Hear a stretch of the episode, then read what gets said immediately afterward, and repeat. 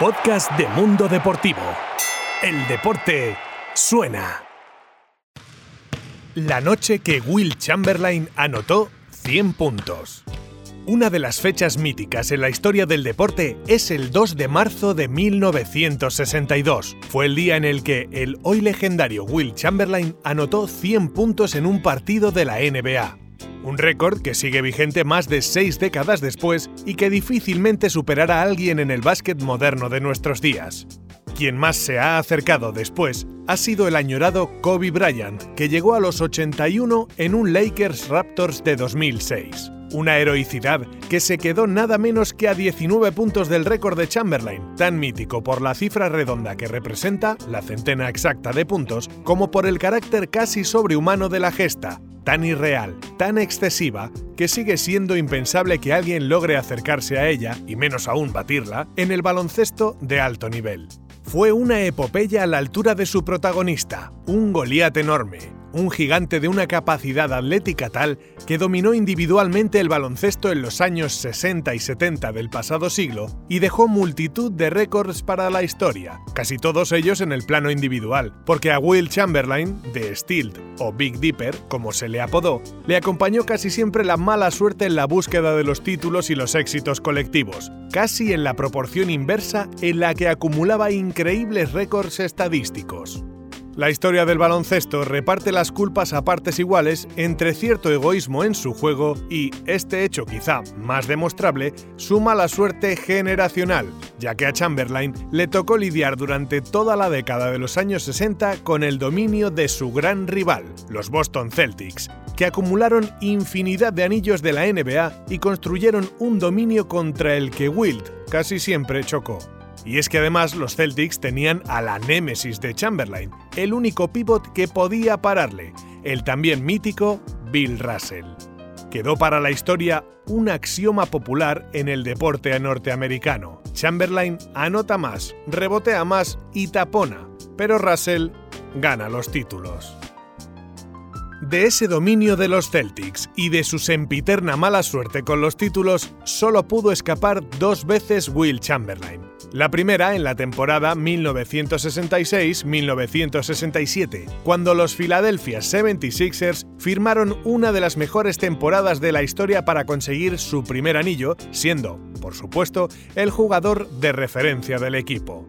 Tuvo que esperar cinco años para conseguir ya veterano y al borde de la retirada su segundo y último título de la NBA en 1972 con Los Angeles Lakers, cuando su rol en el equipo era el de pívot eminentemente defensivo, guardaespaldas de los anotadores Jerry West y Gail Goodrich. Wilt se retiró en 1973 a los 37 años y después de un amago de fuga a la Liga Rebelde y Competencia de la NBA, la ABA, que no llegó a concretarse. Era una figura pública, famosísimo y excesivo dentro y fuera de las pistas, y llegó a asegurar que acumuló 20.000 amantes, e insistió en sus memorias que no se trataba de una leyenda, sino de la realidad de un soltero sempiterno que llamaba la atención, por su tamaño, allá donde fuera. Tras su retirada, y pese a que varios equipos de la NBA especularon con su fichaje, incluso cuando Chamberlain había cumplido ya los 50, jamás volvió a vestirse de corto en una pista de baloncesto, pero sí lo hizo con el voleibol, deporte del que se enamoró y acabó siendo uno de sus más fervientes defensores en Estados Unidos. Falleció en 1999 a los 63 años a consecuencia de un ataque cardíaco en su lujosa casa de Bel Air, California. Dos décadas después, aquella noche de los 100 puntos le sigue convirtiendo en inmortal, aunque ya no esté entre nosotros. Un viernes en Hershey.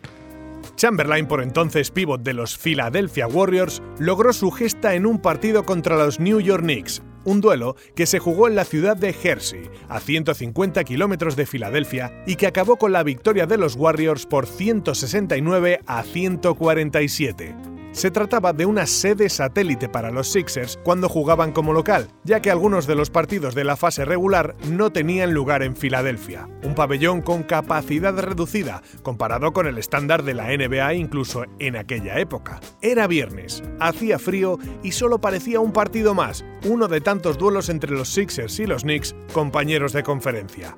Tan monótono parecía que casi todos los periódicos que seguían habitualmente a los Sixers ni enviaron a sus cronistas. El propio Wilt contó, y habrá que creerle, que no durmió la noche antes porque se había ido de fiesta. Bebió y bailó, luego se fue a comer con unos amigos, incluso pasó por una feria cercana al pabellón para visitar las atracciones y las casetas de tiro, y ya por la noche, con la resaca golpeando su cabeza, salió a la cancha. Tenía 25 años y estaba firmando la temporada con los promedios más salvajes de toda su carrera, que ya nunca pudo igualar, ni él ni nadie más que haya pisado una cancha de la NBA. Chamberlain anotó los cinco primeros tiros que intentó y 13 de los 19 primeros puntos de Filadelfia. Pronto se vio que podía acabar con unos números de escándalo. El juego de los Warriors era sencillo y previsible, de una lógica aplastante. Llevar el balón hasta el poste bajo para que Chamberlain, aunque le rodeasen tres rivales, anotase con un tiro a la media vuelta, un finger roll o un mate el técnico de los Knicks puso a su perro de presa encima de Wilt, un pívot de raza blanca llamado Darra Limov, que recibía constantes ayudas de sus compañeros cada vez que el número 13 de los Warriors recibía el balón cerca del aro. Elgin Baylor, uno de los mejores jugadores de la época, había presagiado que Wilt podría llegar algún día a anotar 100 puntos en un partido, y los espectadores empezaron a fantasear con la idea de poder vivir un día histórico. Al final del primer cuarto llevaba 23 puntos, con 9 de 9 en tiros libres. A medio partido, Chamberlain llevaba 41 puntos. Hoy parecería una locura, pero entonces era hasta normal, tratándose del mejor pívot del mundo. Solía llegar al vestuario con 30 o 35 puntos, así que 41 tampoco parecía gran cosa, diría Wilt después. Dádsela a Wilt. En la segunda mitad, el público comenzó a gritar: dádsela a Wilt, dádsela a Wilt, porque era consciente de que podía batir todos los récords. En el vestuario, minutos antes, el sentimiento era el mismo. Guy Rodgers, el base titular de los Warriors, gritó a sus compañeros que le pasasen el balón siempre a Wilt, a ver cuántos puntos puede meter. Miró al entrenador, este asintió, y pusieron en marcha la nueva táctica.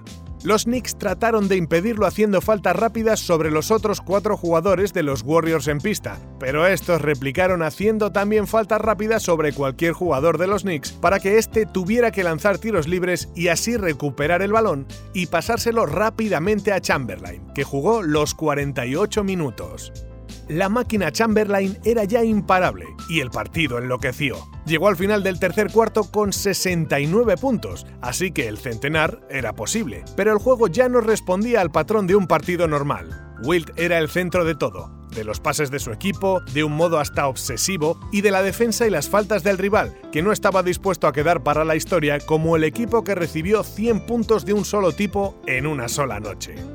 Faltaban dos minutos y medio y llevaba 92 puntos. Exhausto, se las arregló para anotar un tiro a tablero y después una bandeja. A minuto y medio de la bocina final, cazó una liup de York Laresy y llegó a 98 puntos con otra canasta.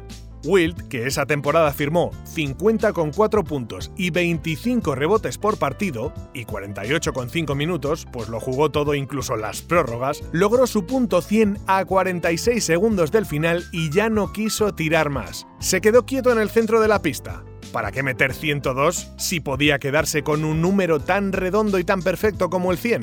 Hubo invasión de campo y dicen las crónicas que se tardó 10 minutos en desalojar la pista para poder jugar los segundos restantes. La victoria o la derrota eran intrascendentes, solo contaban, y mucho, los 100 puntos del gigante.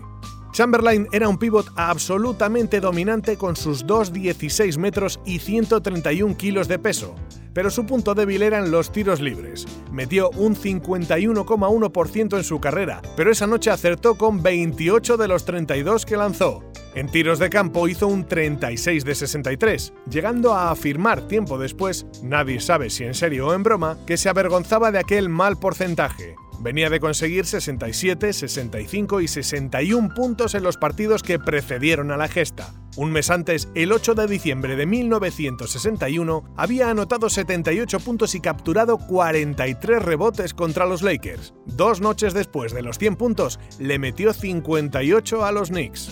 Cuando Chamberlain se retiró en 1973, tras 14 temporadas en la NBA, poseía 128 récords, de los que hoy todavía mantiene 71 solo hubo 4.124 espectadores en aquel encuentro y en aquella época no había apenas televisión. Muy pocos encuentros se transmitían. No hay imágenes de aquella noche en Hershey, pero antes de fallecer, Chamberlain siempre había mostrado su asombro porque se encontraba innumerables personas que le aseguraban que habían estado en ese pabellón. Si solo hubo 4.000 espectadores, no menos de 20.000 personas me han dicho a lo largo de estos años que estuvieron ahí, confesó. Nadie esperaba que ocurriera nada especial aquel frío viernes en una ciudad de provincias, así que apenas había un fotógrafo que sirviese imágenes a las agencias informativas. Harvey Pollack, responsable de marketing de los Warriors, garabateó un 100 en un trozo de papel y se lo dio a Wilt para que lo sostuviera mientras lo inmortalizaba. Una imagen para la historia que ha dado la vuelta al mundo y se ha convertido en una de las secuencias más famosas de la historia del deporte. El acta oficial del partido se perdió, pero se recuperó medio siglo después. Fueron 100, pero pudieron ser más, sostuvo Chamberlain hasta el día de su muerte. Si me hubiera dedicado solo al baloncesto y no hubiera salido la noche anterior, habría llegado a los 140 puntos. No era tan asombroso lo que hice, diría años más tarde. ¿Dónde está el balón? La increíble historia de los 100 puntos de Chamberlain cobija historias paralelas casi tan sobrenaturales como su estadística en aquel partido. Por ejemplo, la suerte que corrió el balón con el que se logró el récord. Nadie supo durante más de 30 años qué pasó con él. Se dio a la apreciada reliquia por extraviada, pero en realidad estuvo oculta casi 40 años en una bolsa en el fondo de un armario en la casa de Kerry Rayman, un muchacho que tenía 14 años la noche que acudió al pabellón de Jersey y se topó con los 100 puntos de Chamberlain. Rayman tomó el balón en cuanto acabó el encuentro y logró huir, a pesar de que durante algunos metros le persiguió un guardia de seguridad. No se deshizo de él hasta que 38 años después lo puso a subasta en Lelands, una de las mayores casas de apuestas de material deportivo de coleccionista. Un millonario anónimo pagó por él 551.884 dólares. Y desde entonces descansa en una urna.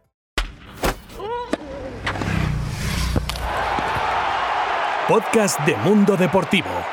El deporte suena.